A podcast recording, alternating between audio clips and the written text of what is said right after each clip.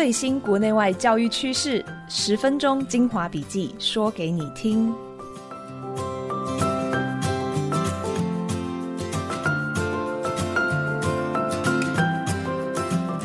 Hello，大家好，欢迎收听十二月二十六号的翻转教育笔记。我是今天的主持人，亲子天下教育创新发展部记者施瑜。最近天气蛮冷的，不过在这样的温度下过圣诞节好像特别有 feel。那上周末是圣诞节，不知道大家有没有花时间跟家人、跟朋友聚一聚呢？岁末年终好像有种特别的氛围，可以慢慢来回顾这一年经历的特别的事件，或者是认识的新朋友，还有那些还在身边的老朋友们。虽然感觉时间还是跑得太快，但我们还是需要跟充实的二零二二年说再见，继续往前进喽。谢谢大家，也和翻转教育 Podcast 一起走过了精彩的这一年。今天是二零二二年最后一集翻转教育笔记。那接下来要跟大家分享三则时事，提到的资讯连接也都会放在节目资讯栏。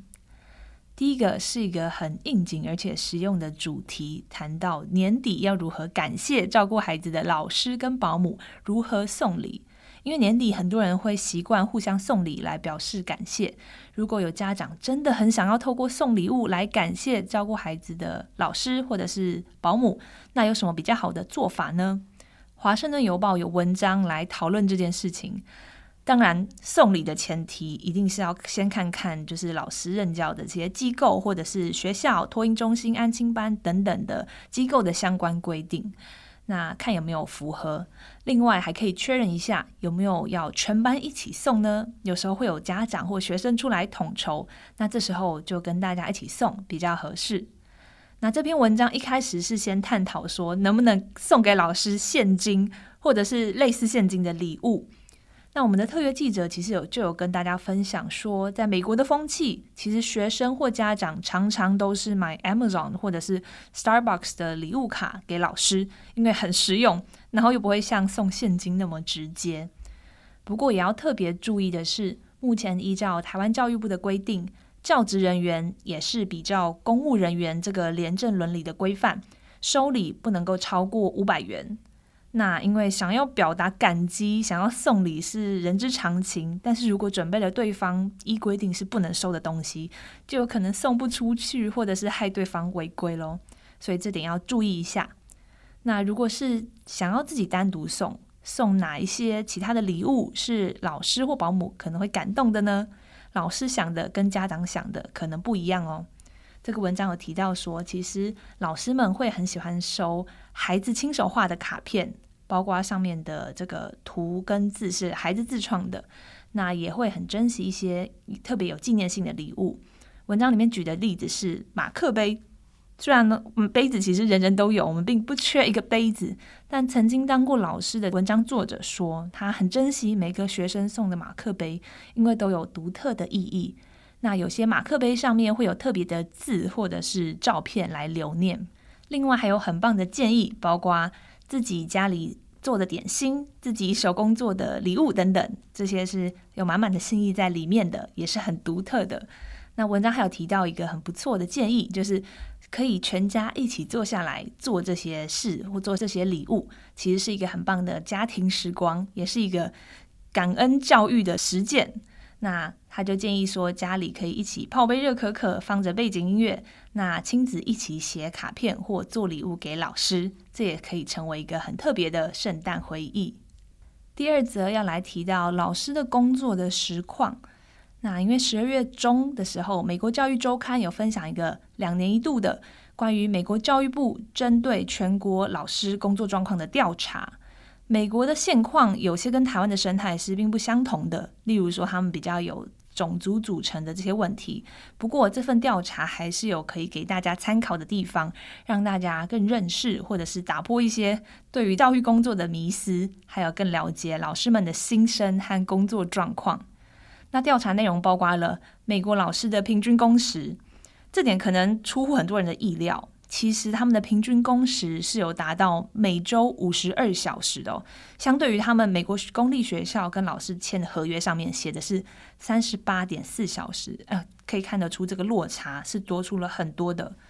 如果五十二小时除以五个工作天，一天工时其实是超过十小时的。这些工时当中，半数以上的时间会花在非教学工作上，例如改作业、和家长沟通、和学生沟通，或者是准备课程。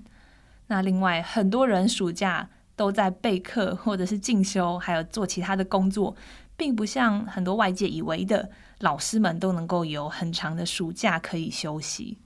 再来是关于薪水，美国公立老师的年薪是六万一美金，换算成月薪跟台币大概是十五万台币。那美国的私立老师月薪接近十二万台币。那每个州的数字会有差异，但是这样的平均薪资在美国的这个物价水准下，不算是特别优渥。那美国的老师们采取兼差或者是其他方式赚取额外补贴的做法是蛮普遍的。补充一下，在美国部分地区会采取表现续薪制度来奖励认真的老师，只要书教得好，学生成效表现好，就会加薪哦。大概在美国，四十趴的公立学校老师会在他们的学校系统当中获得课外或者是额外活动的这个补贴。那大概有五趴的人，五趴的老师会根据学生他们的特别的表现获得额外的续薪补贴。那八趴的老师会通过学校内的其他来源，比如说州立或者是国家的补贴，然后来获得加薪。